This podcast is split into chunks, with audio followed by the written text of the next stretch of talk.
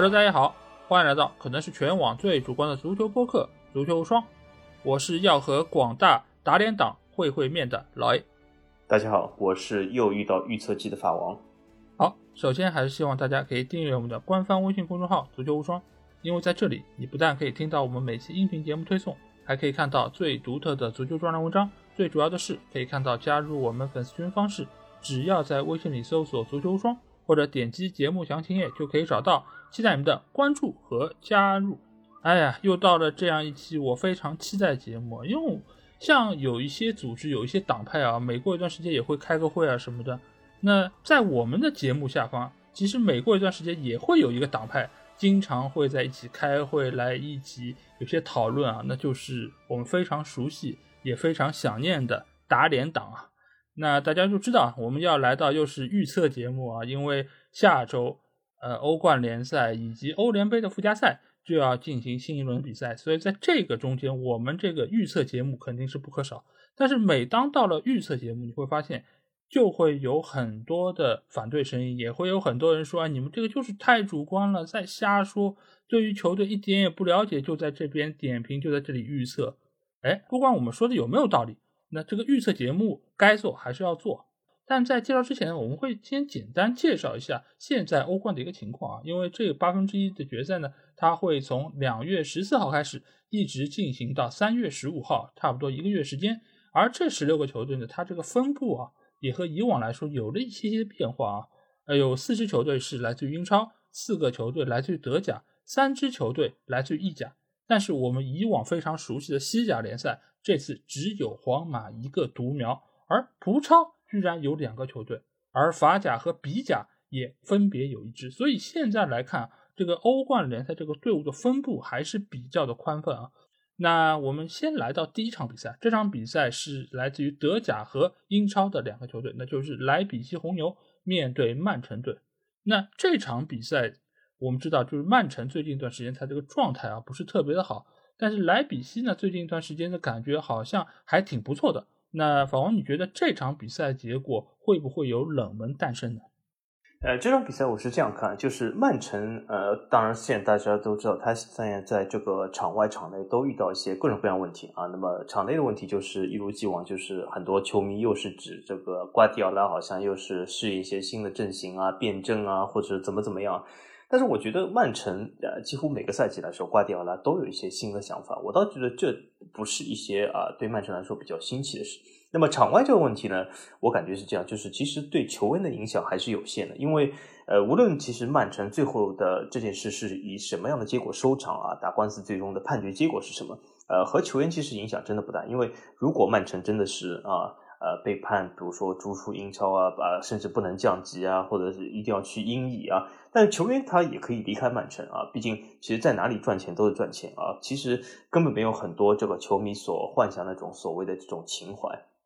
啊。那么从另外一个角度来说呢，呃，曼城他。当然也有各自场内这这样的问题，比如说呃这个哈兰德的适配性问题啊，对吧？我记得呃应该说是几个月以前啊，还有很多球迷讲这不是是啊这个哈兰德要适应英超，是要英超适应哈兰德啊。那么现在我只能向这些球迷宣布说，英超已经适应哈兰德，那么接下来怎么办呢？啊？所以说，他各种各样的问题都有。呃，那么我们呃看反过来看这个莱比锡呢，莱比锡其实最近在德甲呃看上去貌似状态不错，他其实呃赢了不少场，就是在世界杯以后啊，对吗？他呃大胜了沙尔克，他又是呃其实几场比赛呃除了对拜仁慕尼黑以外都拿下来了。那么呃最近当然是闷平了科隆一场，但是我觉得总体来说看上去莱比锡好像状态不错，但是。我觉得也没有必要为这个所迷惑，因为德甲或者莱比锡在德甲不是一贯如此嘛，对吧？他这个赛季其实这个排名也是基本符合了莱比锡过去几个赛季在德甲排名，所以说我觉得他也没有什么惊艳的地方。那么这个欧冠呢，其实两回合这个比赛，所以刚才老爷也说到打脸党，就是我也希望我们今天这个呃分析呢，其实我是十分欢迎打脸党再次开会啊。但是你们有的时候会议不能提前啊，就是我 我发现很多打脸党他有的时候真的忍不住，就是。他刚比了一场，他就说：“哎，你看打脸了吧？啊，说啊，我还记得世界杯的时候，我记得有一些打脸党说，你看啊，阿根廷啊打脸吧，怎么怎么样啊？还有就是一开始说什么我们说日本能出现，当然日本不是输的时候嘛，那么当时也是说你看打脸吧，后来日本真的出现啊，所以说呃这这种东西呢，我觉得打脸党稍微忍一忍啊，忍一忍，小不忍则乱大谋，对吧？等这这一回合结束了，自然可以来打脸，打得更干脆点啊。那么这场比赛，我觉得呢，我。应该是不会给打脸党什么机会，为什么呢？我我预测曼城晋级啊，因为我相信大部分打脸党也是觉得曼城会晋级啊，所以这个我暂时不给打脸党机会，我是这么看。因为曼城再怎么样变化，或者再怎么遇到一些困难，或者是这个所谓的哈堡，他再遇到一些什么困难，哈堡还是挺熟悉德甲的，而且德甲的防守对哈堡来说其实呃还是蛮开放的，对哈堡来说是有利啊。那么，所以我总体觉得曼城过莱比锡这一关问题不大。嗯，我的看法和法王一样啊，因为曼城尽管现在看上去好像是遇到了一些波折，但这个波折一方面是在英超内部啊，因为他们面对的这个球队实力相比于德甲球队来说还是要略强一点，而且他们对于曼城的熟悉程度也要更好一些。另外一方面，场外那个因素，刚才法王也说到了，就这个因素对于球员的这个影响，我觉得还是比较有限，因为并不是说啊，他们只有曼城这一家俱乐部可以踢球。他们完全可以在下床找到一个新的东家，或许条件没有现在那么好，但是这个对于有实力的球员来说，其实应该也不是太大的问题。所以所有的事情，我相信也会等到判决结果出来才能够最终有一个定论啊。而且曼城大家知道有的是钱，所以他们请的这个大律师也是非常知名，而且好像小时薪对吧，也是非常的贵啊。最后算出来好像周金格得不到那差不多。那所以他们能花这么多钱请这么一个有名的律师，你们也要相信他们在啊法庭上能够给予曼城队非常好的一个辩护吧。所以在这方面，我相信球队来说不会有太大的影响。那面对莱比锡红牛这样一个德甲球队，那哈堡不是特别熟悉这样吗？他以前在德甲真的就是砍瓜切菜啊，就仓起来就是一往无前啊，就像驰骋在草原上的这个骏马一样，对吧？这个草地也是绿的。那所以面对莱比锡红牛，我觉得曼城队应该还是会比较的轻松就能够过关。哈兰德或许也能够再次上演帽子戏法，大杀四方。而且曼城队内也有对德甲非常熟悉的德布劳内，对吧？也是德甲出来的。所以我觉得对于莱比锡，呃，曼城应该不会遇到太大挑战。那莱比锡目前来看，他确实啊，在赛季初的时候，呃，成绩不是特别好。当然，那个主教练也解释了嘛，罗泽上来之后。确实，整个球队的一个状态非常非常出色，再加上他们队内有两个就是新老蓝军的球员，对吧？恩昆库马上就要去了，维尔纳刚从那回来，那他们对于英超呢，你可以说有点熟悉，但是整个莱比锡这个球队来说，我觉得这个竞争力还是比较有限啊，所以我觉得这场比赛不会有太大的冷门，而且很多的曼城球迷不是说了吗？曼城现在联赛不要了，就是主攻欧冠。那对于欧冠来说，他们肯定是一百二十分的认真投入，那所以越过第一关，我觉得问题是不大的。好，那第二场比赛啊，那这场比赛里面有一个法王非常熟悉的球队了，那就是来自于比甲的布鲁日啊。那比甲我也不记得有多少年没有球队出现在欧冠的淘汰赛了。那他们在这轮的对手呢，是来自于葡超的目前现居第一的本菲卡啊。那法王，你觉得这场比赛比甲的球队有机会吗？呃，我是这样看啊，这场比赛其实我们也要看这个对手。比甲这次遇到对手其实是号称第五联赛的葡萄牙，对吧？那么？很多这个球迷喜欢把这个葡超称为第五联赛。那么比甲肯定也不是第五，或者也是不是第六联赛。那么从这个角度来说呢，貌似好像比甲在这个气势上是是要输于本菲卡，而且本菲卡不是还诞生了这个所谓的这个冬季标王恩佐嘛？那么好像听上去是挺厉害的。但是我们也可以看一下本菲卡这个球队，其实过去几个赛季以来，他啊应该说是小组出线啊，或者是晋级下一轮，无论是欧联、欧冠都啊应该说是屡次发生。啊，但是他如果要走得更远，其实也很难，因为这也是一个球队的实力上限。那么这次本菲卡，我不说，且不说，呃，讨论这个恩佐到底是不是水货，但是他至少少了一个人嘛，那么或者是少了一些球员，恩佐再水，他至少也少了一瓶水。啊，那么从这个布鲁日的角度来说呢，布鲁日说句实话，状态也不太好。布鲁日以前呢一直是比甲的班霸啊，那无论是从各个方面来说，从资金来说，从这个比甲的这个啊，应该说是战绩来说，布鲁日都是比甲班霸。但是最近这个赛季，布鲁日其实表现并不好。这个赛季基本啊已经呃争冠的希望比较小，当然比甲有季后赛啊，最终这个积分除以二，所以还是有点希望。如果比甲不是这个赛制的话，那布鲁现在已经退出了争冠的行列。那么布鲁日呢，应该说是国内联赛这次表现相当不好，但是在欧冠上打的还可以。其实布鲁日之前啊那次欧冠对这个拉齐奥这里也是打得不错。那么总体来说呢，布鲁日有几个比较突出的球员啊，这里面特别是有我一直比较喜欢的一些球员。包括我一直说这个荷兰球王朗，对吧？朗球王，但是呃，总体来说，我觉得从阵容和实力来说啊，我们可以看到这个呃德转，对吗？也有这个身价排行，所以说从纸面是来说，不如是不如本菲卡的，但是我觉得。这里呢，我觉得反而致使布鲁日在整个整体的这个面对这个比赛上要比本菲卡轻松，因为布鲁日其实没有什么啊真正的成绩压力。布鲁日打到这个第二轮已经是超出了这个球队的期望了，所以我觉得布鲁日还是有有希望的。所以我我不太清楚，如果布鲁日如果赢了本菲卡，是不是能叫爆冷啊？因为其实这两个球队都是一些属于比较黑的这种球队，所以我是觉得这轮这两场比赛这轮交锋会比较有意思啊，我是。应该是看好布鲁日最终是险胜本菲卡啊，淘汰这个呃我们的这个葡超班霸进入下一轮，而且是爆出这个应该说是本次欧冠的一个比较大的冷门。呃呃，总体来说，其实如果真的要讲理由的话，我觉得其实两个球队的实力都在伯仲之间，谁赢或者谁输啊都是有可能。那么。呃，从这个角度来说，所以我不觉得布鲁日实力上有碾压，或者有一些啊实力上的球员能够啊彻底的击败博菲卡。但是我觉得布鲁日啊总体来说还是一个比较稳健的球队，所以我还是看好他。嗯，我是看好这八场比赛中会有冷门啊，但是冷门不是在这场。我觉得本菲卡获胜以及晋级的概率还是相对来说更高一点。一方面是现在他在葡超呃的成绩各方面都是非常的出色。当然，我们也知道葡超嘛，就是三个球队实力最强。今年加一个就是布拉加，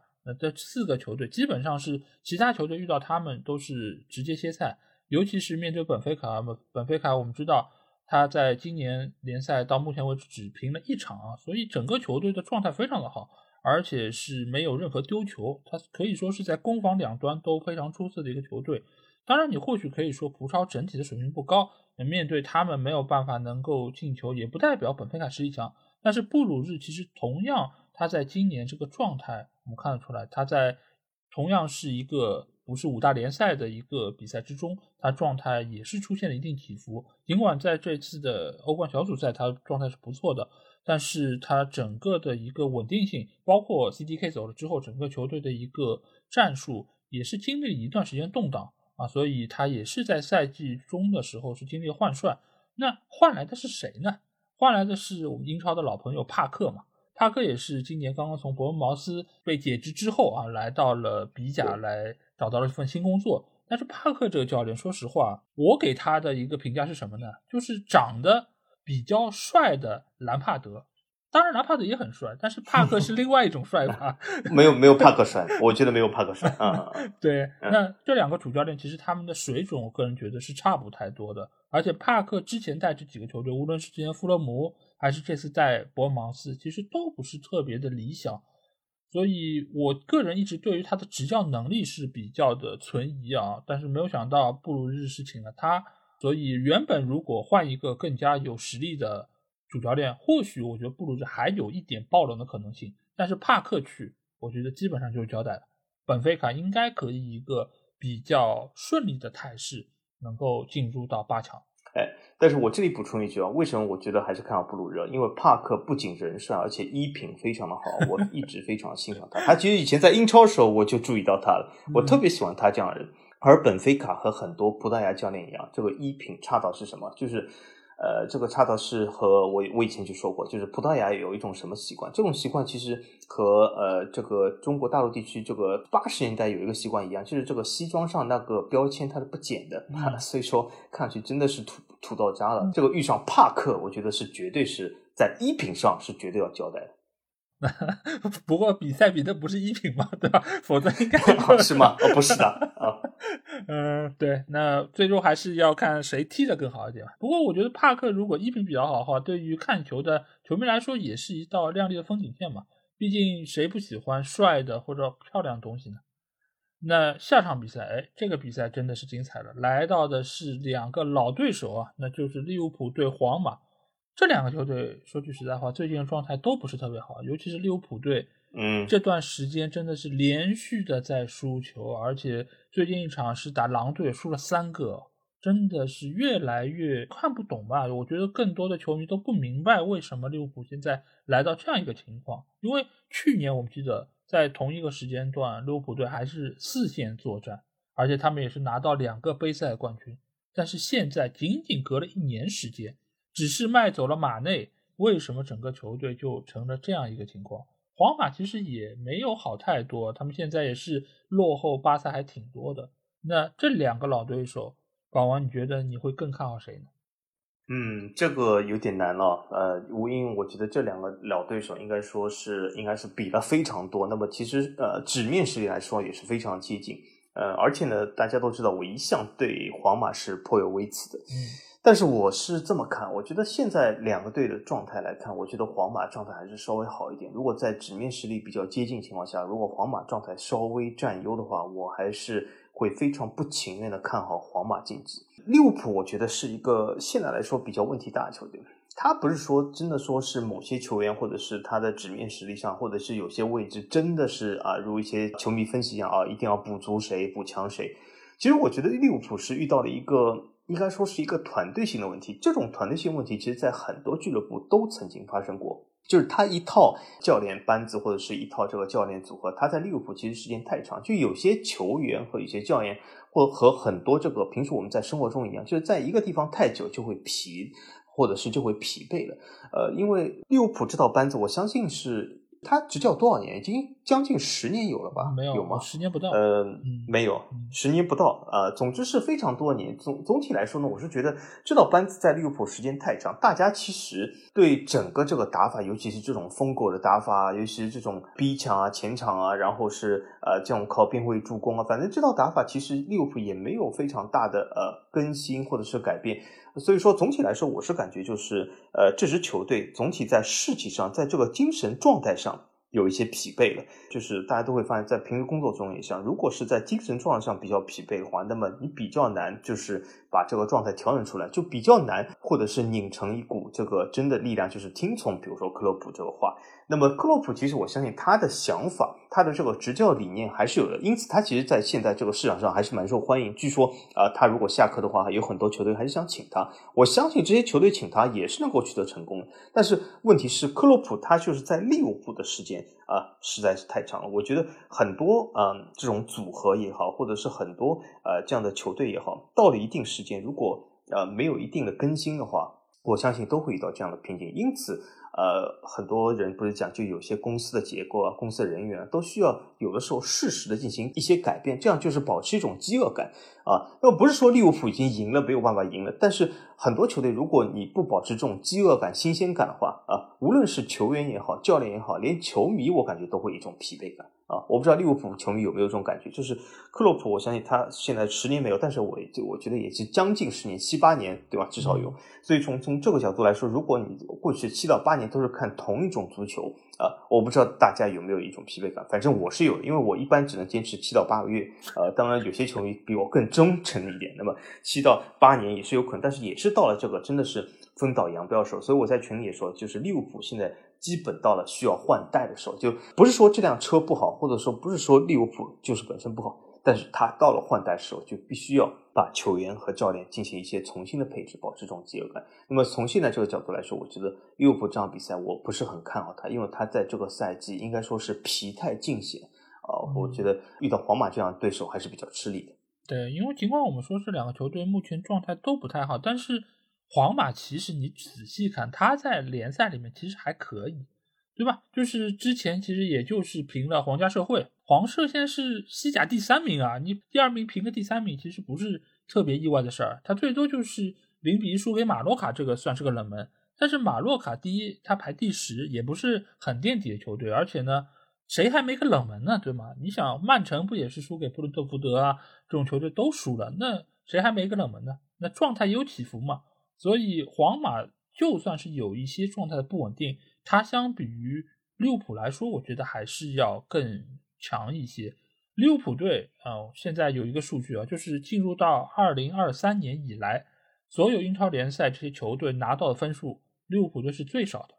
他是取得了一平三负，只打进了一个球，丢了九个球。所以整个球队现在的一个状态，呃，以及他们整个人员架构来说，我觉得问题是非常大的。因为以往来说，每一个球队，我们知道，你如果无论是拿了冠军还是没拿冠军，都会在夏窗或者冬窗进行一些换血。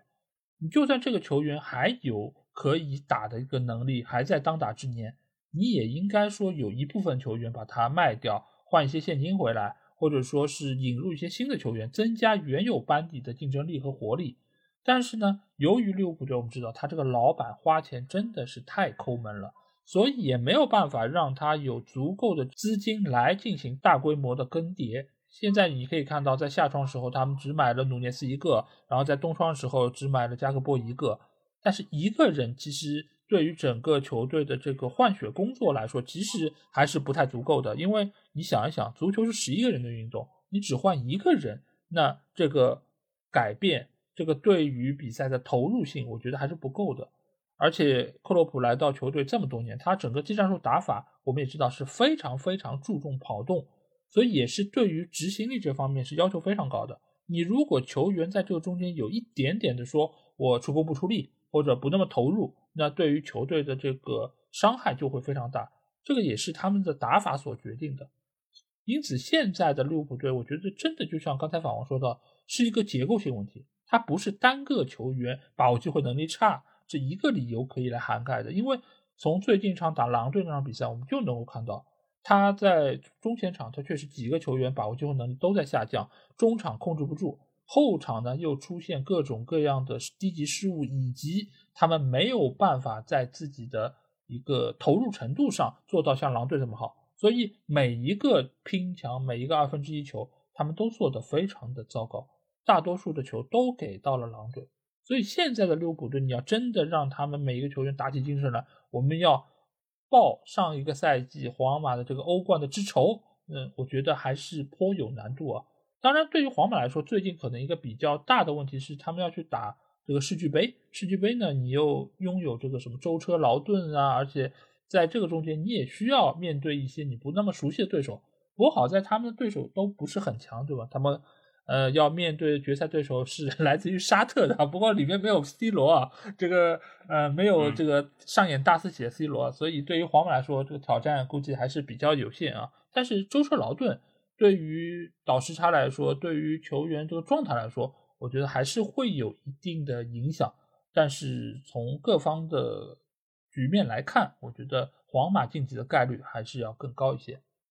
好，那下场比赛我们来到了两个应该也是大家非常熟悉的球队啊，AC 米兰对热刺啊。原本这场比赛是有可能成为什么，呃，就是法国国门的直接对决啊。但是洛里最近受伤了，所以热受伤了，呃，热刺这方面就没有办法派出法国国门了。呃，我也不知道对热刺是好消息还是坏消息，反正呃，这个看点算是没了。那这场比赛，法王你觉得谁会最终晋级呢？呃，这场比赛其实还挺有意思的，因为啊，一个是相对来说新晋崛起的这个新兴势力，另外一个是典型的老干部中的老干部。呃，我觉得这场比赛其实很有意思啊，大家都可以发现，老干部现在这个总体来说状态并不是很好。那么，呃，米兰其实最近以来啊，应该说是一月份开赛以来，好像他还没有赢过，对吗？我记得。呃，总体来说就是哦，他应该是刚刚一月份之初赢了以后一次以后，基本后面啊，从一月初到现在他就基本没有赢过比赛。呃，从这个纸面上来看，状态肯定是不行的。呃，但是呢，热刺其实也有各自的问题，热刺也不是就是说呃是一帆风顺。但是我觉得这场比赛呢，应该说从实力对比上，热刺是有优势的。呃，而且相对来说，热刺的状态。要比米兰稍微好一点，而且米兰的，我觉得米兰其实是遇到另外一个问题。一个刚才我讲就是利物浦是遇到这种结构性问题，就是啊，克洛普其实在那里时间很长。米米兰呢是什么？米兰是他真的是。呃，永远就是在一种什么循环中呢？就是在签人的时候啊，雄心壮志，天天啊，友谊这个友谊那个，然后呢，啊，又是签了一些呃球员，反正签来的时候呢，都是说啊，这是什么又的新的地心啊。这次米兰不是签了啊，我们这个布鲁日的 CDK 嘛啊，反正刚签 CDK 的时候，在米兰这个圈子和这个呃板块里，真的是啊。呃非常的瞩目，哈 CDK 就是成为下一代卡卡，下一代球王。呃，当他们两个的发型是有有一点联系，但是我那时就说 CDK 这个人真的是不够地道啊。他布鲁日在比甲，其实他就是作为一个本土球员，他这样离开布鲁日其实是。并不是怎么光彩的。那么很多米兰球迷不是说这个唐纳鲁马或者是怎么怎么样，但是 CDK 其实和唐纳鲁马基本是一个作风。那么从这个角度来说呢，其实我们也可以看到，米兰球迷也可以看到，他们这个万星瞩目的这个 CDK 啊，现在基本是已经被成为了这种万人唾弃。就大家其实啊都看出 CDK 其实他在意甲并不适应，或者在整个米兰并不好。那么米兰其实 CDK 只是一个缩影一样，它有大批量的球员都是这样子。啊，所以我觉得从这个呃实力上分析，我觉得应该是热刺能够晋级啊，米兰这个欧冠之旅就是到此为止。但是呃总体来说呢，我觉得这次晋级的这个过程呢，也不会这么的啊，应该说是不会那么一帆风顺啊，因为总体来说，热刺它不是这个孔蒂嘛，孔蒂不是一直啊所谓在这个杯赛上会善于比较善于掉链子，但是我觉得呃。以热刺这个班底碰上米兰这个班底，我觉得孔蒂再掉链子也比较难啊，因为啊，其实我觉得两队的实力差距还是蛮明显的啊，所以我觉得热刺这次啊会稍有一些惊险的，但是会涉险过关。我觉得热刺进局的概率会更高一些啊，一方面是在于热刺它本身这些球员的实力相比于米兰来说就要更强一点，当然也有人不太同意嘛，因为。对吧？比如说莱奥就值多少亿，那个谁就值多少钱，对对吧？就是这个，当然可以这么认为啊。但是没有成交的这种身价，我觉得都是虚的，都是假的。你拿这个来说，你说哈里凯恩值多少钱？哈里凯恩对吧？一点六亿都不卖，对吧？两亿可能才能够说来询个价什么的。但是这种都是不作数的，我们还是要看他们在球场上所展现出来的能力啊。热刺呢，前一段时间确实状态不太好。他也是输了很多球，但是最近一段时间你会发现啊，无论是最近一场联赛他们赢了曼城，还是他们现在的整个阵容，你会发现其实是比赛季中段的时候有了一些提升。一方面呢，就是一些伤员在复出，比如说理查里森，比如说本坦库尔，他们现在都已经是复出了，他们也能够代表球队出战。这个对于热刺的板凳深度以及他们战术打法来说。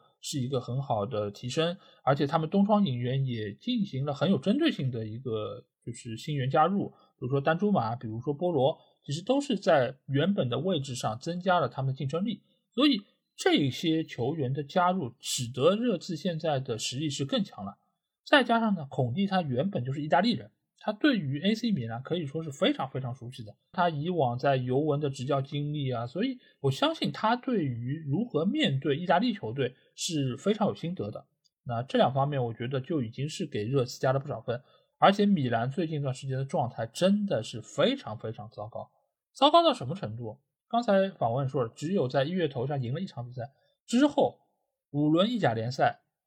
没有一场胜绩，而且最近是三连败。意大利杯、意大利超级杯都输球了，所以现在的 AC 米兰可以说是处在近几年最差的一个状态之中。各项赛事最近五场是丢了十五个球，攻防两端都非常的糟糕。那对于这样的一个球队来说，你说他会全力以赴来拼一个欧冠吗？你就算是过了热刺这一关，你能够走多远呢？但是他如果在联赛层面再输下去，他有可能明年。欧战的资格能不能保住都不好说，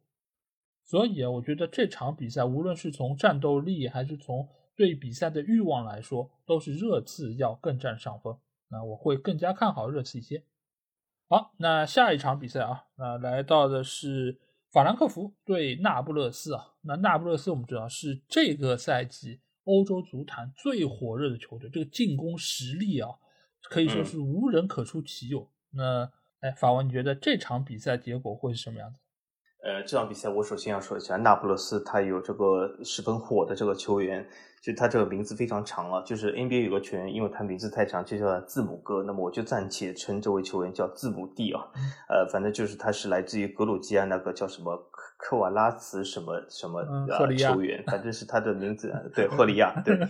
然后这个球员名字是十分的长，那么从某种程度来说吧，啊，至少意甲球迷说他是新一代欧洲梅西嘛，但是我们会发现，他也好，或者是奥斯梅恩也好，或者是莱奥也好啊，或者是之前的呃卢卡库也好，这些球员在意甲赛场都是叱咤风云，对吧？看上去好像都是非常厉害，不可一世啊。当然，你可以说那不勒斯在欧冠赛场上表现也不错，但是我觉得总体来说呢。他们这次遇到了一个不太好啃的这对手啊，那么其实法兰克福一直是那种中游球队，给大家印象就是在德甲这种所谓说不温不火。那么上赛季其实呃，你可以说他爆冷也好，不爆冷也好，他是拿了个欧联冠军，那么来到这次的欧冠啊，但是他的上赛季也是在这个呃有一轮是淘汰了巴萨啊，总体来说是一支不可忽视的力量吧。呃，而且法兰克福目前在德甲来说状态还不错。呃，虽然他没有其实进入前四，但是法兰克福的实力和他的投入和开支，他都没有这个前四水准。那么他现在待在这个位置，其实已经是超水平发挥，或者是状态不错。那么我觉得是这样，就是那不勒斯这次在联赛是顺风顺水啊，我觉得但是他在联赛中稍微有点安逸的。那么从这个角度来说呢？呃，我感觉我当然我其实也不愿意把它称之为冷门吧，因为那不勒斯其实也没有所谓的想象中这么强。我感觉就是有一个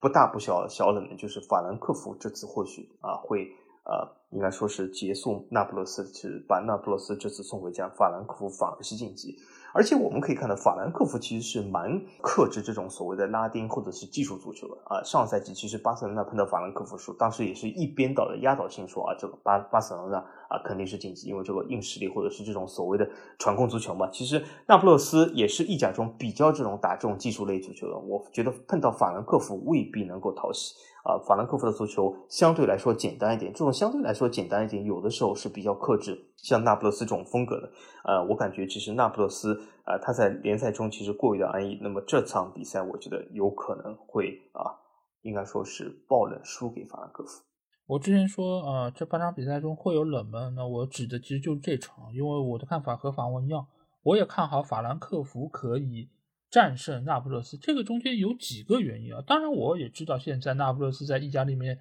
领先优势非常大，而且他也是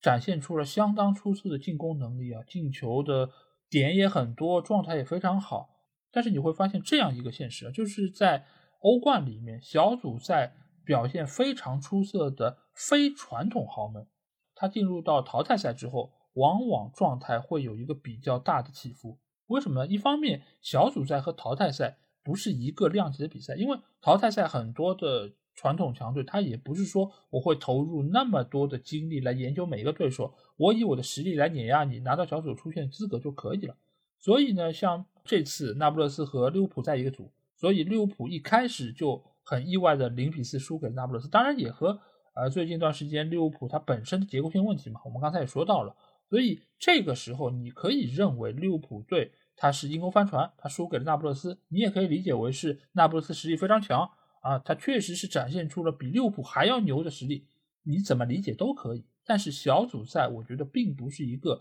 检验球队强弱非常好的一个试金石。就比如说去年大家还记得吗？同样六战全胜的和拜仁一样战绩的一个球队阿贾克斯，阿贾克斯还算是个老牌豪门了，但是他们在进入到淘汰赛之后，第一轮就走人了。当时也是很多人看好他们，对吧？进球进那么多，而且战绩这么好。而像这场比赛，我觉得那不勒斯其实就有一点点像去年的阿贾克斯。而法兰克福是什么？法兰克福就是一个往往不被大家看好，但是他们的战斗的一个坚韧程度非常好的一个球队。去年打巴萨，我觉得就是一个非常好的例子。而且法兰克福，我们记得他们的球迷是非常火热的，他们的球迷是非常有战斗力的。所以，面对法兰克福的主场比赛，我觉得那不勒斯是要万分小心，很有可能会成为对方的刀下鬼。所以这场比赛，我觉得爆冷的概率其实还是比较高的。而且法兰克福，我们也可以看到最近的状态非常的不错，最近五场比赛三胜两平，而且德甲我们不要忘记，他是在一月底才刚刚恢复到联赛之中的，所以球队的体能状况相比于意甲的球队来说。我觉得是更有优势的，所以各方各面的叠加之下，我个人比较看好法兰克福能够晋级到下一轮。好，那下一场比赛啊，我们来到的是多特蒙德对切尔西。切尔西我们知道最近是买了不少人啊，据说他们那个什么运球员的这个大巴是要加长一节啊，要比原来要长很多，否则装不下这么多人了那法王，你觉得切尔西在买了这么多新援之后啊，他们对于多特蒙德是不是有比较强的一个战斗力？嗯，呃，我记得我们这个群里面也有说，这个切尔西这次是冬窗也好，夏窗也好，尤其是冬窗买了非常多的球员，好像各个位置上都是呃，应该是充满了这个各种各样的这个球员。呃，当时也有球迷说，为什么切尔西要买这么多球员？我当时就这样说，那是因为伯利其实是很熟悉这一行，就伯利肯定说足球我熟啊。足球就必须要一个队五十五个球员啊，因为他把这个美式足球和英式足球搞混了啊。那么美式足球队所以是需要五十五个球员进在阵容里面，所以伯利我相信他也以为切尔西需要五十五个球员，那么现在还有点不够啊，我觉得他有可能还会再买，嗯。但是他这也会发现，竟然欧足联欧冠这次啊不允许他注册五十五个人啊，他们这次也是遇到了一些啊，应该说比较揪心的问题，就是注册哪个球员会比较好。而且切尔西这次不是还爆出了和巴黎圣日耳曼这件，应该说是挺搞笑事，好像是三次送合同都是送错了，那么寄给巴黎这个错误的这个合同，或者是没有签字的版本，最后是惹了一个乌龙事件嘛，导致这个呃野赫齐耶赫也没有就是从切尔西离开。呃，从另外一个角度来说，切尔西呢，啊，也可以，你可以说它是兵强马壮，这个球队中的内部竞争是非常激烈。那么多特蒙德呢？多特蒙德其实大家可以看，他这个球队其实过往这么多年都没有什么变化，他就是一直是德甲老二、老三这个位置啊。那么他在欧冠赛场上呢，其实也是一直保持这个水准。他没有一些呃非常大的引援，但是应该说是实力也没有非常大的受损。那么从这个角度来说，多特蒙德的实力还是比较平稳的。那么这场比赛，我觉得切尔西和多特蒙德这场比赛应该说是会是一个比较实力接近的比赛，因为切尔西现在在这个英超中的状态也一般吧。但是。我觉得这毕竟还是英超，这就有点像什么？就有点像就是你把这个 NBA 的一个中游球队拉到一个欧洲欧冠篮球这个赛场上啊，遇到一个什么强敌，我觉得平趟趟还是没有什么问题啊。那么这场比赛呢，我反而是看好这个切尔西能够还是啊晋级，就是战胜啊多特蒙德，因为多特蒙德啊，他这个球队硬实力还是。啊，有一些问题的，他在纸面上是远不如切尔西，而且切尔西既然买了这么多球员嘛，而且呃，应该说波特其实他在联赛中没有表现自己的好机会，我相信呃，欧冠应该是他最后的舞台，我我觉得他应该是能够把握好这一点，而且切尔西买了这么多强援，而且这些强援都是。动辄签了八年、九年合同，那么在切尔西是应该说是一个很长的历程、很长的故事，那么肯定要好好的开端。而且他不是签了各种各样的这种各国的梅西过来嘛，对吧？这次又来个乌克兰梅西啊，所以我其实也挺期待这些新球员的这个表现的，也可以呃给我证明一下，就是这个，尤其他签的这个啊标王恩佐，他不是那种所谓的啊水货，我们倒是也是拭目以待看一下。但是我觉得硬实力来说嘛，啊切尔西淘汰。这个多特蒙德没有什么问题，而且切尔西不是还有一个，我之前还把他在我们这个节目刚刚开播的时候，我竟然哦，所以说你看往事是不堪回首，我竟然说 切尔西里面有个人啊，他是有可能成为下一代梅西啊！天呐！所以有的时候我真的是不敢听我我们之前节目，大家其实你们打脸党啊，不如去听一下我们之前的节目，再来好好的打脸一下，因为我都不堪回首，我都难以点开这一期，就是我们当时是啊啊，就是说谁我们觉得是梅罗接班人，就是我说里面乔菲利啊，菲利克斯，哎呀，我竟然是看走眼这么多，所以可见我的眼光之差。但是呢，我觉得乔菲利虽然接班不了梅西。啊，但是他在替补席上啊，稍微吆喝一下，战胜多特蒙德还是没有问题的。嗯，我觉得这场比赛，呃，切尔西还是会占据更大程度优势吧。尽管前一段时间车子的状态不太好，他现在也是在英超只排在第九，但是我觉得这个是他一个调整的过程。因为你想一下子来了这么多新人，你想一个公司如果一下子招了很多的员工进来，你光培训你也得培训一段时间吧。让他们熟悉他们的工作流程，熟悉技战术打法，然后慢慢的能够上手。上手一开始效率还不会很高，对吧？总归会浪费点机会，然后会出现一些失误，这个都很正常。但是呢，随着他们到队时间越来越长，你可以看得出来，现在切尔西他的整体实力其实已经在慢慢的提升中。后防线这几轮比赛已经很不错了啊，尽管凯帕还是很忙，他扑了很多球，但是现在蒂西以及那个。呃，新迁入的法甲球员，其实他们已经是对于整个这个技战术打法已经很熟悉，他们已经成为了现在后防线上中坚力量。而中前场呢，一直以来都是被诟病比较多的，就是切尔西没有一个好的前锋，没有办法能够转化进球。但是现在你会发现，给波特的选择越来越多，他的技战术打法也能够更好的被实现啊，比如说穆德里克啊，比如说上场比赛派上场的福法纳，其实都展现出了一定的实力。所以现在切尔西你可以看出，每经历一场比赛，他的状态就会好一点。所以面对多特蒙德的这个阶段呢。他可能整个的一个竞技状态就能够迎来一个爆发，未见得说能够磨合到完美的状态，但是我觉得要比现在大家看到切尔西应该还是有比较大提升。而多特呢，我们知道这么多年来其实都没有展现出有特别过人的一个能力，否则也不会年年都还被拜仁压在下面。拜仁我们也知道现在的这个状态或者说能力，它其实比起以往来说没有那么强，待会我们也会说到嘛。但是多特蒙德即便在这样的情况之下，他也没有展现出那么好的一个竞技状态，所以我觉得他们在面对越来越好的切尔西的这个时候啊，可能他们的竞争力还是会比较有限，就会更看好切尔西这边。好，那下一场比赛我们来到的是两个啊以蓝颜色作为自己主队服颜色的球队啊，国际米兰对波尔图，而且这两个球队现在也都在各自的联赛中是排名第二啊。那法王，你会更看好谁晋级到下一轮呢？呃，这是非常难的。就是其实呃，之前几场预测，我觉得相对来说，至少从我的角度来说，还是相对来说比较直接简单的。那么，而且我我是这样看，就是我和的预测结果和老 A 来说，基本上是呃雷同的非常多。好像到现在为止，只有本菲卡对布鲁日那一场我们有不同意见，对吧？我记得。那么到这一场，我觉得或许会有不同意见啊，就是。这两个球队说句实话，我觉得实力蛮接近的啊。虽然其中这个国际米兰，对吗？大家都有一颗敬畏之心，但是我觉得。国际米兰，呃，应该说在整体的意甲来说，给我的感觉就是，其实已经是这个颓势无法避免的啊。虽然说葡超也不是那种所谓的欣欣向荣，什么新兴势力就是那么的啊，好像啊什么朝气蓬勃，但是我觉得总体来说，意甲其实已经是暮气沉沉了。而且我之前几年觉得，就是在呃疫情刚结束的时候，意甲好像有一种复苏之感，但是我觉得过了两三年以后。呃，总体来说，意甲又是给我展现出这种比较暮气、比较厉害的整个联赛，就是说它其实整个竞争性都是遇到一些问题。所以说，意甲出了一些球员，他其实出去意甲以后都是不是啊那么成功。那么从另外一端来显示呢，就是意甲其实我觉得在欧洲赛场上我也不是很看好他。当然，波尔图呢，呃，他其实在呃葡超本身嘛啊，他其实现在是落后于本菲卡，但是我觉得这也不是一个很大问题。为什么？葡超来说。虽然它有传统的三强，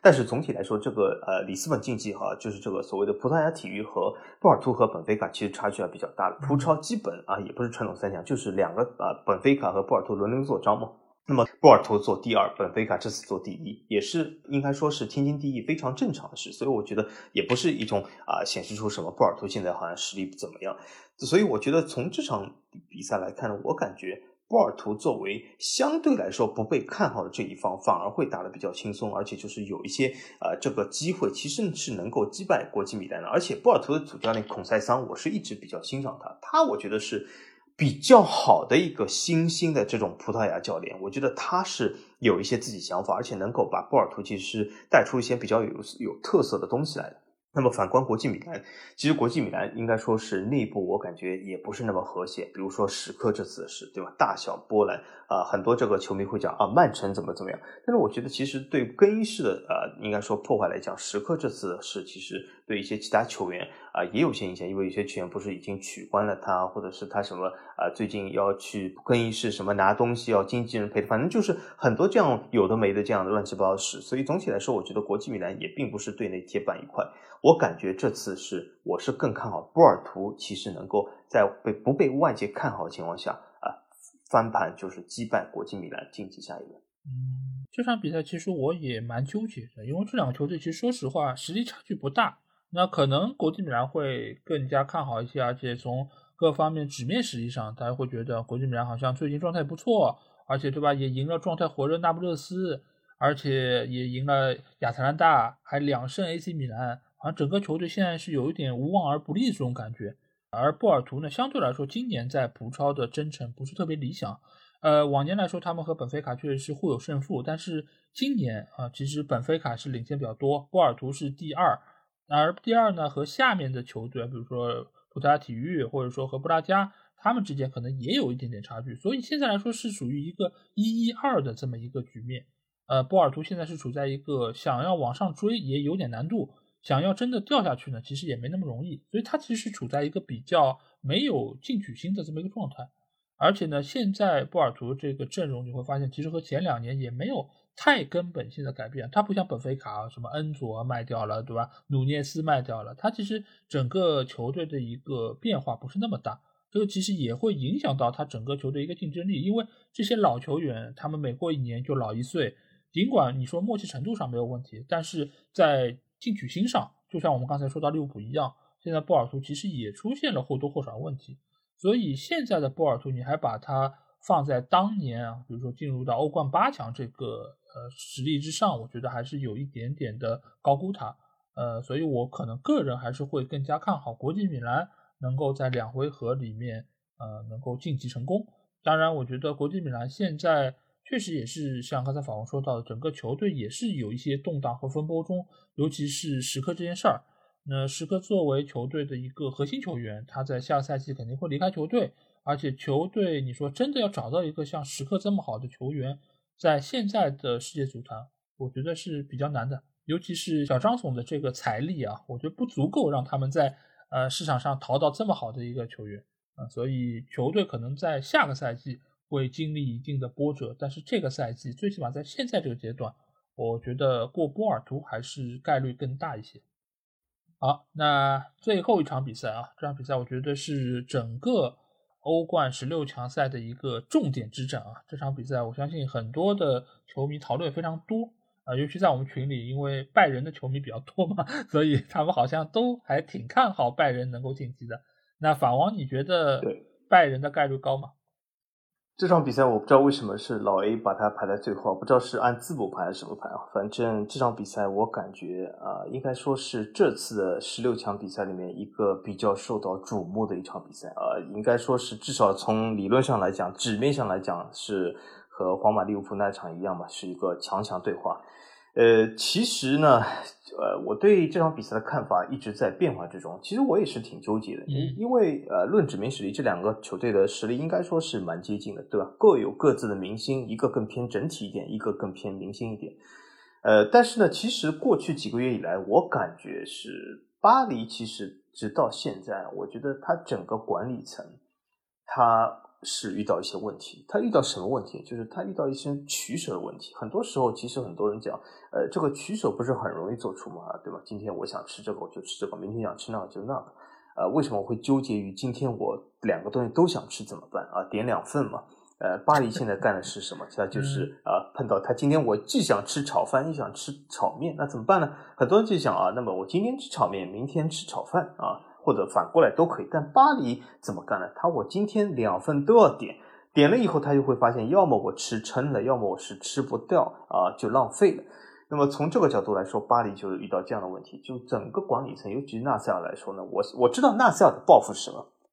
他是想证明给啊卡塔尔这个背后的这个王室看，就是我是有能力的啊，我是能够把这个巴黎啊，能够应该说是。呃，带出一个新的这个啊台阶，就是什么，既可以赢得桂冠，又可以在流量上呃领先全世界啊，他是想做到这样一个非常好的这个啊，应该说是一个理想的状态。但是事实上是非常难的，因为有的时候流量不代表成绩，成绩不代表流量啊。从这个角度来说，而且巴黎的啊队内的明星也非常多，遇到各种各样的这种啊。应该说队内的啊问题，我不说矛盾。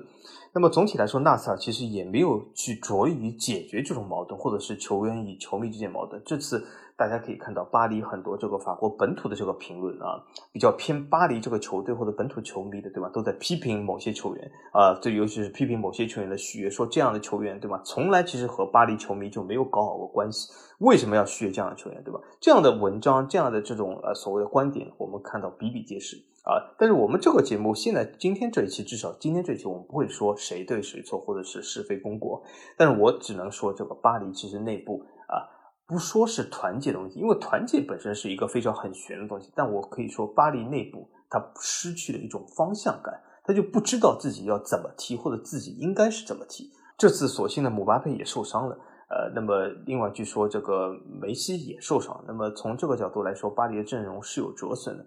呃，那么我觉得从两回合的比赛来看呢，那么第二回合有可能梅西姆巴佩都会复出，但是真的他们复出就可能怎么样呢？当然，很多拜仁球迷会说啊，我们拜仁状态也不好啊，我们拜仁怎么怎么样？但是你们看到拜仁其实。呃，他从一月过来以后，对吧？他成绩没有这么突出，但是他也没有怎么坏，对吧？当然我知道拜仁球迷对拜仁这个成绩要求真的非常高，真的。我们会发现，我们群里的拜仁球迷，只要拜仁不是每场都赢啊，他们都会说：“哎呀，拜仁现在危机了，完了，整个球队都完了啊，什么什么都啊都没戏了啊，要要什么啊这危机的。”但是我觉得没有必要啊，因为拜仁整体实力还是还是不错。那么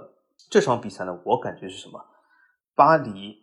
一如既往的在关键的比赛之中啊，就是和上赛季一样，在这个关键比赛之中，其实是遇到了一些啊整体球队踢球方向性的问题，就是他在关键的时候不知道自己应该以什么打法为核心，或者是怎么打，在队内产生了各种各样的这种。呃，不同球员不同风格的这种产生出的这种打法上的矛盾，我们可以看出这些矛盾自从上赛季以来一直都有啊，在各个方面都在显现之中。那么最近巴黎又是在法国杯被淘汰，那么之前联赛呢，其实呃一直也没有甩开后面朗斯的这个追赶，嗯，我感觉是这样啊，就是。呃，当然，我现在已经不能说作为巴黎球迷，因为我已经最近取关了巴黎。因为巴黎其实让我挺失望的，不是说球场上表现，就是巴黎这个整个管理层对这个整个球队的管理，我觉得是不符合我价值观，也不符合我理念的啊。所以我已经取关巴黎了。所以说，从这个角度来说，他的被淘汰我也不是那么可惜。那么我今天也只能说，巴黎有可能啊，很有可能，我是觉得在这一轮会被拜仁淘汰。这两个球队其实我是由于时间蛮长的，前面几场比赛我基本上都是几秒钟我就已经打定主意，这个球队我是更看好的。但这场比赛我只能说两个球队都不处在他们的最佳状态。当然，谁更差一点呢？那显然是大巴黎。大巴黎现在这个局面其实和前一段时间的切尔西是有点像的，就什么？就球队内部大佬太多，核心球员太多，可以作为球王踢法的球员太多。所以呢，你不知道把谁作为核心，最后场面上就会很乱，因为大家的想法是不一致的，大家在场上所表现出来的能力也是有自己的私心，所以这样的一个球队，你说他们能够获胜吗？是很难的。你说从纸面实力来说，巴黎圣日耳曼，那难道不应该平摊绝大多数的法甲球队吗？其实是可以的，但是最近一段时间我们看到他输了朗斯，输了雷恩。凭着兰斯这些球员，其实他们真的有百分百的投入到比赛中吗？我觉得其实是要打上个问号的。甚至有人说这场比赛啊，姆巴佩受伤不能上，或许对于大巴黎还是件好事儿。他们的一个战斗力没准可以，就最起码方向上能够更加统一，能够进往一处使。这个我觉得或许是有一点点武断，但是你不能说他这个中间好像也有那么一点道理。就是现在大巴黎或许少掉一个核心，那我们围绕谁来打这个进攻，可能这个效率还能够更高一点。而拜仁这边呢，我觉得他们其实和我们刚才说的皇马有点像，就是呢经历着一些起伏，那有一些小冷门。但是拜仁你毕竟还是拜仁，他取得这样的成绩，我觉得只能说是和球迷的预期有一些些的差距。但是你说他真的是个弱队吗？我觉得。那远远不是啊，他还是现在德甲最好的球队，只是不如以前看上去那么强。所以我纠结了一下，我觉得这一场比赛可能还是拜仁的赢面会更大一点，因为最起码这个球队的稳定性以及他们对于比赛的一个认真程度，我觉得是要比大巴黎更好一点。大巴黎这个问题，我觉得直到比如说梅西续约，直到球队确立谁为核心来作为整个。长远的这么一个计划，我觉得在此之前，呃，球队的一个稳定性，他们的一个表现，我觉得都不会特别让人满意。或许对他们来说，早点从欧冠被淘汰，他们会更容易想清楚未来该往哪里走。好，那在说完了八场欧冠的比赛之后啊，我们要来聊一聊八场欧联杯的附加赛啊。那这八场比赛，大家仔细一看，其实还蛮精彩的，很多球队。其实都是我们耳熟能详，毕竟有一半都是从欧冠 降下来的，还有一些呢是上赛季阴沟翻船啊，然后出现在了这个榜单之中啊。所以我觉得还是非常值得来聊一聊，而且中间也有不少我们熟悉的一些豪门球队。那我们先来看一下这两回合比赛，它是会在二月十六号和二十三号进行。那两场比赛打完之后，就会决出八个球队，呃，来参与到欧联之后的淘汰赛之中。那这十六个球队里面呢，我们发现，哎，来自联赛最多球队是法甲的有三个球队，意甲有两个，德甲有两个，西甲有两个，荷甲也有两个，而英超、葡超、丹超。乌克超 还有澳超这五个超各有一支球队。那我们先来到第一场比赛，这场比赛也是这八场比赛中我觉得最为受人关注的，那就是巴塞罗那面对曼联啊。那这场比赛，法王你觉得谁会晋级呢？嗯，这场比赛我是这样看的，我首先把我的看法说出来，这个看法老 A 肯定会高兴。我感觉就是曼联会晋级。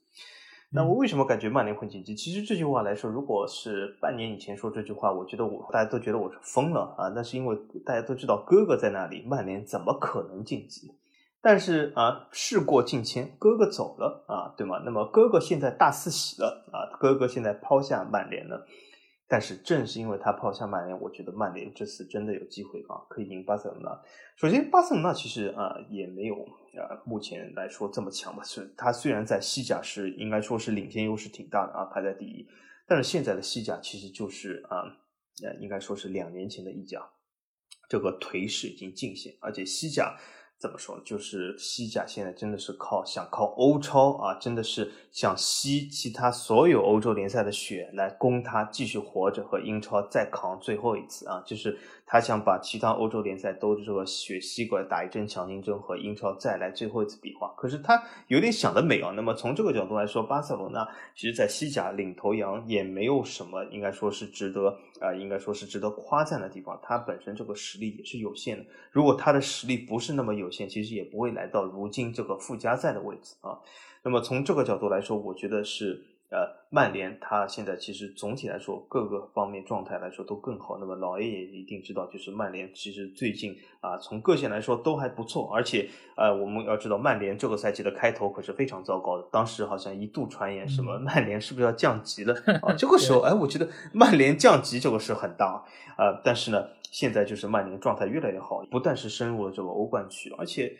我觉得搞不好曼联能不能争冠了？哎，我觉得也有可能争冠啊。这个这个不要想，我们没有我们没有这个宏图大志。我觉得把每一场比赛打好就行。是。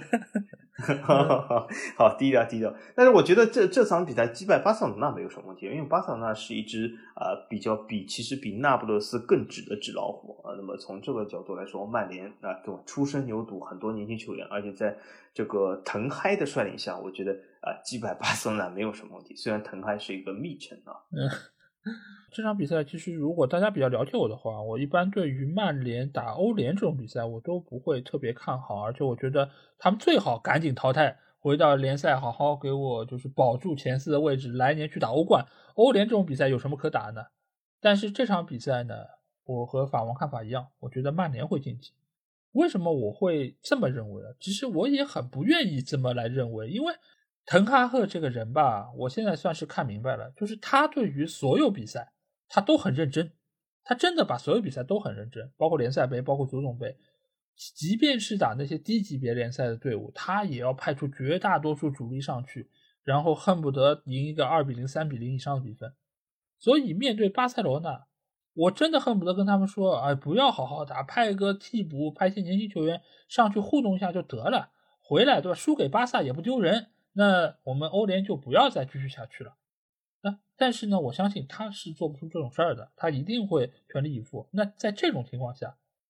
曼联还真的有机会能够晋级到下一轮。而且我们也知道，最近一段时间，呃，卡塞米罗吃到了直红，他在联赛里面会停赛，所以呢，他把所有的能量都会拿出来面对巴塞罗那这样一个老对手。所以这样的曼联队，我觉得竞争力还是有的。而巴萨呢，我觉得他确实。对于欧联的这个比赛呢，他是有一点点鸡肋的感觉，就是食之无味，弃之可惜。所以你说他能够拿出多少竞争力，我还真不好说。所以这两方面的考量之下，我觉得曼联晋级的概率会更高一点。嗯，那下场比赛也是来到了一个最近的话题性球队啊，那就是尤文图斯，他的对手呢是来自于法甲的南特。那这场比赛，法王，你觉得南特有机会吗？哎呀，这个这场比赛南特的机会是非常的小啊。南特因为这个赛季其实在法甲保级都是非常的困难，嗯，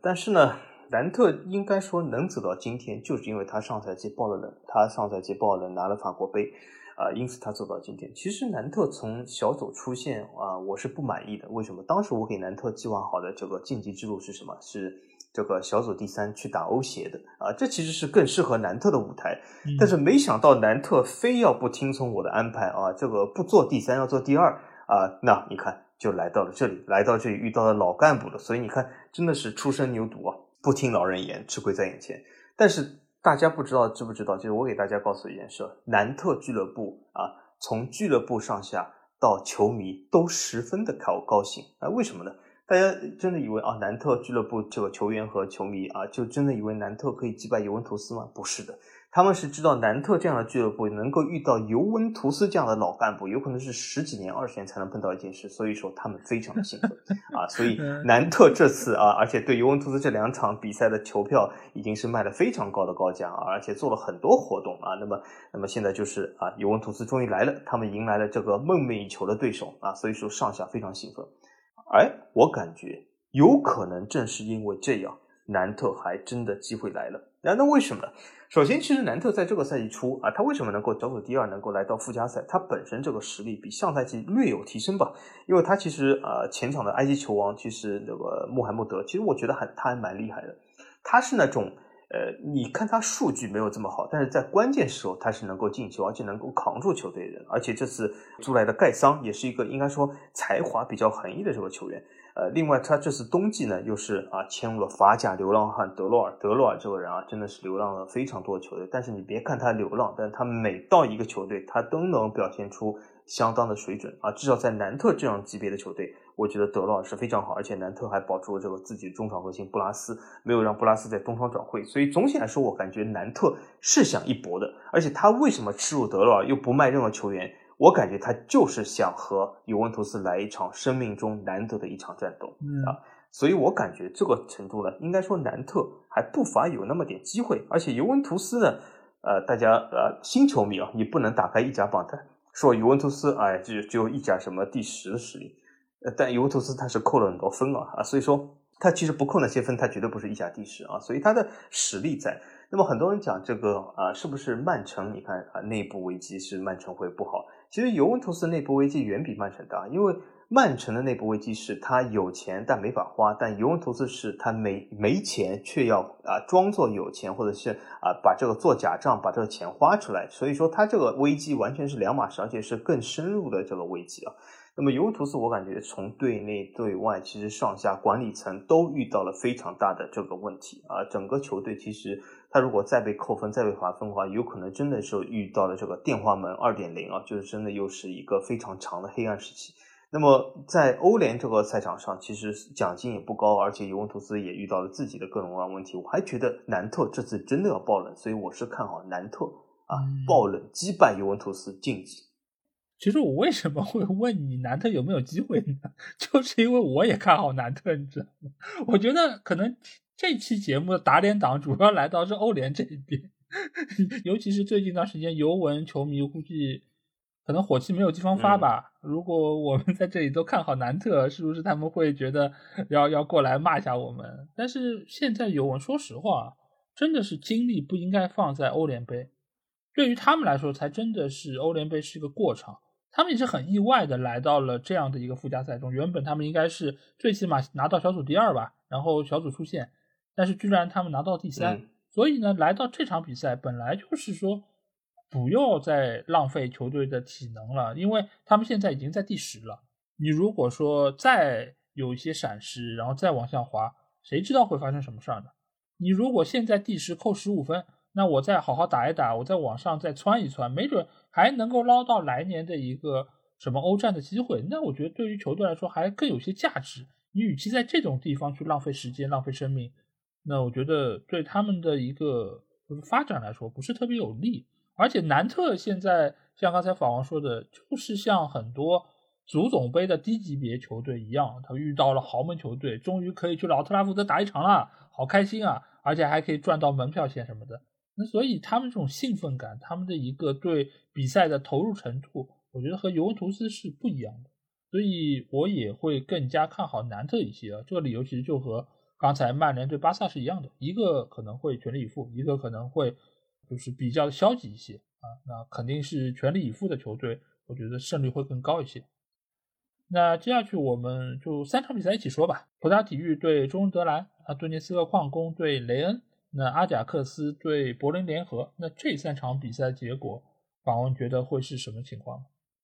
呃，首先我不知道为什么你把这三场放在一起，而不是另外几场啊。那么这三场肯定有它特殊意义。那么我虽然不知道，但是我来说一下这三场我的看法吧。呃，这三场里面，我觉得其中有一个最快的说法就是，呃，这个葡萄牙体育对中日德兰，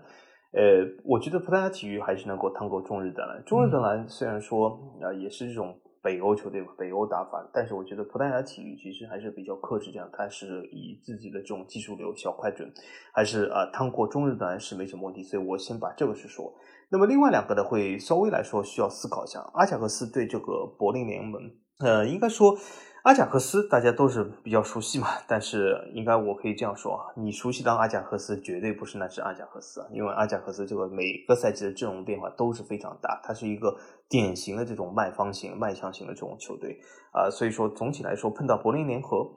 柏林联合或者柏林联盟呢，应该说这个赛季在德甲打的是非常不错啊，但是我们也可以看到，它其实在呃欧联的赛场上呢，应该说是一般般吧啊。他至少没有以小组这个第一出现。那么从这个角度来说，我觉得文联盟啊，他在这个整个呃，应该说是欧战的上面，其实还是经验还是不够丰富的。而且他本身在这个欧联的小组赛里面，他也是。打的应该说是一般吧，啊，而且整个小组赛里面他也没有一些非常强大的对手啊，对吗？呃，应该说是稍微强大一点，你只能勉强说比利时 USG，但 USG 也是一支比利时很小球队，所以我觉得柏林联合其实在小组赛并没有遇到很大挑战情况下，他还是啊没有拿到小组头名，我觉得还是有些问题。呃，那么从这个角度来说，虽然他在联赛中的表现是不错的，但是我还是比较相对来说看好阿贾克斯能够晋级啊。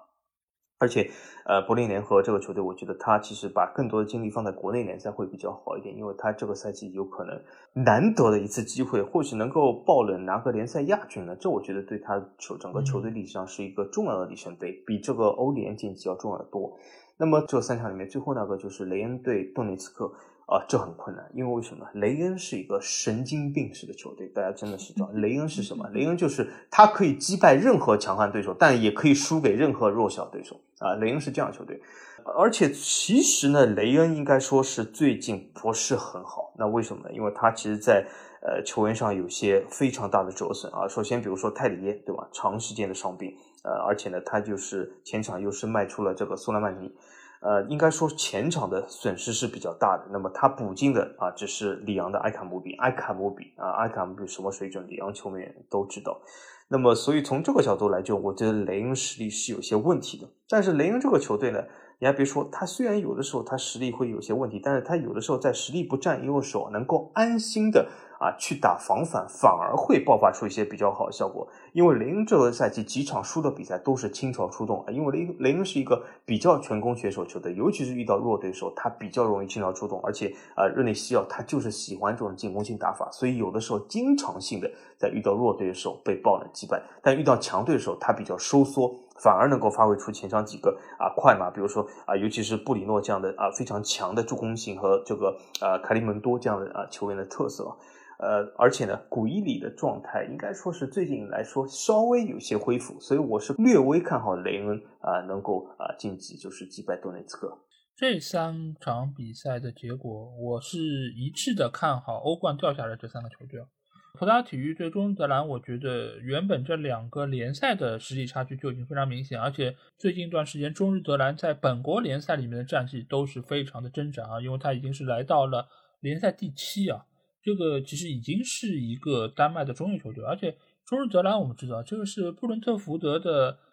姊妹球队嘛，经常是会有一些球员送到布伦特福德来进行锻炼什么的，所以其实他内部的流动性也是比较高的，他整个球队的一个阵容的稳定和战斗力其实也不是那么的可靠。尽管现在葡萄牙体育的实力也是下降比较严重，因为你看他现在是在葡超第四啊，甚至于是不如布拉加，呃，可见他现在其实和其他的那两强啊，波尔图以及本菲卡其实差距还是比较明显。但是瘦死的骆驼比马大嘛，我觉得打中日德兰应该还是比较的有把握一些。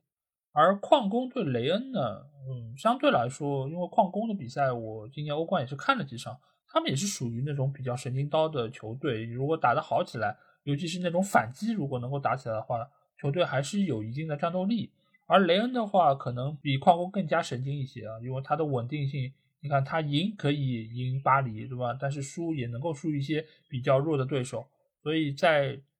实力的一个对比之上，我更看好矿工能够晋级下一轮。而阿贾克斯和柏林联合呢？我觉得相对来说，从比赛的经验上，尤其是欧战的经验上，阿贾克斯是远远要比柏林联合更加丰富的。而且他们球队实力，尽管今年确实是卖了很多球员出去啊，尤其是卖给曼联啊，但是他们的一个传统来说就是卖球员嘛，所以我相信他们也是在这个赛季有一些起伏，但是呢，他们也找好了自己的一些替代者。所以阿贾克斯在之前欧冠，我们也可以看到有几场比赛打的还是相当不错的。那面对博伦联合，呃，我觉得应该他们在实力上是有比较明显的一个优势，而且博伦联合估计在德甲的内部他会耗费更多体力，他也想保住来年欧冠的一个资格。你这里打一个欧联附加赛，你打打打，你要打到冠军，你才有可能去明年去欧冠。但是你如果在德甲保住前四就可以啊。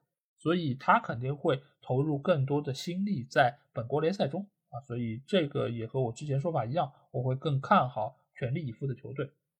那最后三场比赛啊，那是勒沃库森对摩纳哥，塞维利亚对阿因霍温，萨尔斯堡红牛对罗马。哎，这三场比赛，宝王觉得会有冷门诞生吗？嗯，这三场比赛，首先我觉得冷门是没有。那为什么？因为这三场比赛其实双方的实力都在伯仲之间，所以谁赢谁，我觉得都不能算是冷门，因为他们的实力实在是太接近啊。那么我首先说一下，相对来说比较受瞩目这场比赛，就是这个罗马对这个萨尔茨堡。呃，罗马对萨尔茨堡为什么？因为穆里尼奥关系嘛。啊，当然对我来说，或许是因为迪巴拉的关系啊。那么从这个角度来说呢，罗马其实走到今天，他投入还是蛮大的。啊，无论是请了迪巴拉，无论是请了穆里尼奥，还是啊，他各种各样投入。我觉得穆里尼奥如果不把罗马啊，真的是带入呃欧联正式比赛下一轮的话，我觉得真的有点对不起这个罗马的这个投入。那么穆里尼奥这个教练。很多人有说他现在有一点这个江郎才尽，或者是已经是啊，应该说是呃落后于时代。但是他究竟是不是落后于时代？我觉得这场比赛也是个比较好的证明。因为萨尔茨堡是那种比较新兴的年轻球队啊，冲击力是比较强的。但是我是这么看，就是罗马其实呢，呃，穆里尼奥虽然打法相对来说保守一点，而且。他整体来说就是没有呈现出一些新的东西，但是这两场比赛呢，我觉得对阵一个呃新兴的这个力量罗马，我觉得他还是有足够的主纸面实力能够啊趟过这一关啊。我觉得穆穆里尼奥还是能够证明一下自己的。那么另外呃一个塞维利亚对埃因霍温呢，我是感觉这样，埃因霍温有可能是成为这个赛季欧联的一个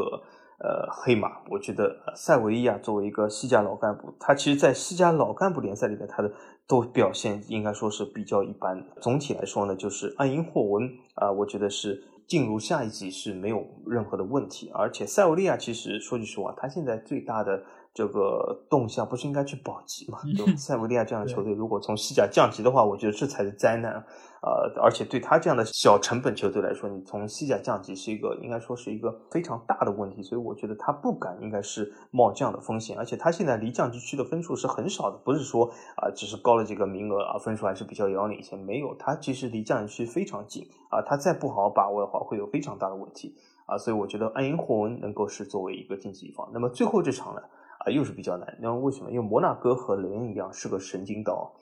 很难预测他，而且他呢每个赛季都是低开高走，就是赛季初的时候是碰到种种问题，然后就是甚至是在附加赛、资格赛中被淘汰，然后打下一季联赛，然后呢就是赛季末的时候又是有所恢复，又闯入欧冠区，然后下一个赛季又是丢失这个名额，所以说整体来说摩纳哥总是会有这样的情形。那么这个东窗呢，他又是卖出球员，他卖的这个。巴里尔萨西去了这个切尔西，我不知道他在切尔西表现如何啊。但是摩纳哥，我觉得卖出他保留迪萨西这个操作还是可以啊。然后摩纳哥其实一般来说，一般是在夏季下窗的时候套现。那么这次呢，啊，由于伯利的加入切尔西，他比较早的就可以套现，对摩纳哥来说是个好消息。那么除了他的转会以外呢，应该说其他的球员的实力变化并不大，因为为什么？这次本身差一点点就是这个呃我们的比我我应该说比较喜欢的这个守门员这个努贝尔。啊，当然我以前曾经一直批评努贝尔，但是我觉得现在努贝尔这个赛季到越越打越好了，他好像看上去没有动作这么僵硬了，相比以前来说，他这次差点被拜仁召回去，但是最后没有，所以我感觉摩纳哥总体来说还是有实力的。呃，勒沃库森在德甲表现一般般吧，啊，那么呃，这个赛季其实开局不太好，现在有所恢复，但是我觉得摩纳哥啊还是能够晋级啊，所以我是这三我是看好罗马、摩纳哥和爱因霍恩这三场比赛，我的看法和法王基本一致啊，就是摩纳哥，我觉得他们也是获胜概率更大的，因为目前来说，药厂在德甲的一个战绩其实也是很一般，因为这个球队我们也会发现他。偶尔几个赛季确实发挥是比较好，中间也能涌现出一些被大家比较看好的球员，但是呢，很快他这些球员就会出走去到其他联赛，那他的一个竞争力又会有所下降。而摩纳哥呢，我觉得他一直是处在那种比较稳扎稳打的一个阶段啊，尽管中间也会有不少的年轻的新秀会被卖出，但是法甲联赛相比于德甲来说，它更是一个培养年轻球员的一个舞台，所以卖掉球员。呃，这个影响对他们来说没有那么巨大，呃，所以摩纳哥，我觉得无论是从现在在联赛中的竞争力，还是他们对于整个球队的建设了一个计划来说，我觉得他们都是要比勒沃库森，呃，可能胜率更高一些。而埃因霍温和塞维利亚呢，我觉得现在埃因霍温他仍然是处在荷甲比较靠前的位置，尽管今年他们其实也是卖出了不少的球员，而且东窗又是卖出了队内的一个进攻核心，但是。整个荷甲的一个状态和法甲其实也是类似的，就是我尽管卖了人，实力下降，但是这三强的一个竞争力，我觉得还是能比其他的球队有比较明显的优势。因为你可以看阿尤霍温、阿贾克斯，他们都卖出了不少球员，所以今年他们的名次比起以往来说是有下降的。但是再下降，他们也在前四的位置，所以阿因霍温这个基本盘我觉得还是不错。而塞维利亚呢，这次我。特意要去找一找他们资料什么的，我居然在积分榜的上半区没有找到他们，我一路滑滑滑滑到降级区上面一点，终于找到了，他们已经来到第十六了。这样一个以往在欧联里面战绩卓著的球队，现在只有西甲第十六。当然，或许有些人会说，哎，他们有这个欧联基因，对吧？他们夺冠这么多，或许他们能够越过埃因霍温这一关。但是我觉得现在的塞维利亚真的应该把精力都放在保级这件事上。你和阿因霍温拼这么凶，最后可能晋级了，但是也有可能有些球员受伤了，那这个何必呢？所以在战斗意愿上，我觉得塞维利亚可能不如阿因霍温那么的强烈，所以我也会更看好阿因霍温。而最后一场比赛就是萨尔斯堡红牛对罗马这场比赛，其实我挺纠结的，因为我知道萨尔斯堡红牛是属于。在国内联赛没有任何敌手，所以他们的联赛你不用放太多的一个精神在那边，他可能会以欧战作为他们的主要努力方向。因为红牛集团也好，还是他们本身球队也好，我觉得他们都是更希望球队能够在整个欧洲有更多露脸机会。那面对罗马这场比赛，我相信他们肯定战斗的欲望会比较强烈。但罗马呢，有穆里尼奥，也有不少我们所熟悉的球员，在实力上面。我觉得罗马可能还是更有竞争力的一方。那在这样一个局面下，我最后还是觉得要从比赛的意愿来聊。呃，萨尔斯堡他肯定是想赢的，肯定是想赢的。而罗马呢，他现在是处在意甲的第三，他其实这个前四的位置也不是那么稳。一方面是因为尤文扣了分，他才来到第三的；另外一方面，他其实和身后球队的积分差距其实也没有那么多，所以他肯定也是要把更多的精力放在。本国联赛中，这个和柏林联合是一样的，所以最后的这场比赛我会更看好一些萨尔斯堡红牛。当然，穆里尼奥这个神奇教练以前也给我吃过不少药，因为我记得往年好像预测罗马的时候，我都不是对他们特别看好，但是罗马最后都还能够，呃，走得比较远，还拿到了欧协冠军，都打脸了。嗯，对啊，对，被打脸了，而且被林良峰说为是什么 欧欧饼杯，但是再怎么说这也是个杯嘛，那所以对于罗马，我觉得还是会多一些期待，但是这场比赛我可能会更看好红牛。好，那我们也是对于即将发生的这十六场比赛进行了我们的预测啊。我相信每一个听众他们肯定心里也有自己支持主队，也有自己看好的一方。那不妨你们也可以把你们预测的一个意见写在我们的评论区。当然，也欢迎打脸党能够及时出现啊，跟我们来进行交流，我们都很欢迎。那如果想要和我们直接交流，当然也可以来加我们群，只要在微信里面搜索“足球无双”就可以找到。期待你们的关注和加入。那这期节目就到这儿，我们下一期的足球无双节目再见吧，大家拜拜，大家再见。